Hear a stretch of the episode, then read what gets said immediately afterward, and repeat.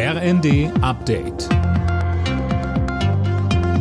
Stündlich neu. Auf den Punkt informiert. Ich bin Philipp Nützig. Guten Abend.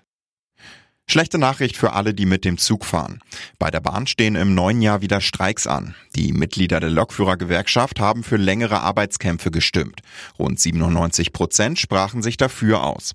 Wann genau gestreikt wird, ist noch nicht bekannt. Ab dem 8. Januar müssen Bahnreisende aber damit rechnen, so GDL-Chef Weselski. Und weiter? Sie dürfen davon ausgehen, dass die bisherigen Warnstreiks nur ein ganz kleiner Lichtblick gewesen sind. Das, was jetzt kommt, wird kräftiger, wird länger und wird härter für die Kunden. Die Bundestagswahl in Berlin muss teilweise wiederholt werden. Das hat das Bundesverfassungsgericht jetzt entschieden. Bei der Wahl 2021 hatte es mehrere Pannen gegeben, so gab es lange Schlangen und es fehlten Stimmzettel.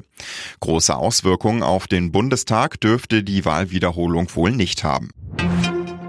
Fliegen wird ab dem kommenden Jahr wohl teurer. Die Bundesregierung will die Ticketsteuer für Passagierflüge anheben, um einen Teil des Milliardenlochs im Haushalt zu stopfen. Mehr von Finn Riebesell. Eigentlich wollte die Bundesregierung eine nationale Kerosinsteuer einführen. Das hätte für viele Airlines aber noch höhere Standortkosten bedeutet. Und die sind laut Bundesverband der deutschen Luftverkehrswirtschaft bereits jetzt die höchsten im europäischen Vergleich. Nun soll die Ticketsteuer in gleicher Höhe angehoben werden. Bis zu 580 Millionen Euro sollen dadurch in den Staatshaushalt fließen. Die Abgabe dürften viele Airlines auf die Passagiere abwälzen. Ein Vulkanausbruch auf Island sorgt gerade für spektakuläre Bilder. Auf Videos im Netz ist zu sehen, wie Lavafontänen Meter hoch in den Himmel schießen. Das Fischerdorf Grindavik nahe der Hauptstadt Reykjavik wurde evakuiert. In der Bundesliga hat RB Leipzig wichtige Punkte liegen gelassen. Das Team von Marco Rose spielte bei Werder Bremen 1 zu 1.